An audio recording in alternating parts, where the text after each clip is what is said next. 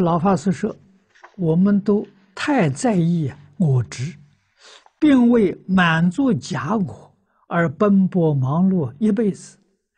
但是，若每一个人都不为满足假我的生计而奔波的话，人类社会怎么维持？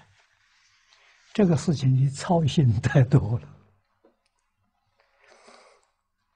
那你要是不管这个事情，这社会就不能生存了吗？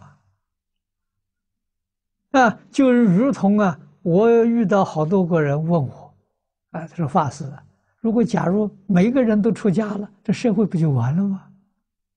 啊，我就问他，你肯不肯出家？他不肯。我说那社会有救啊？你不肯吗？怎么可能每个人都出家了？不可能的事情。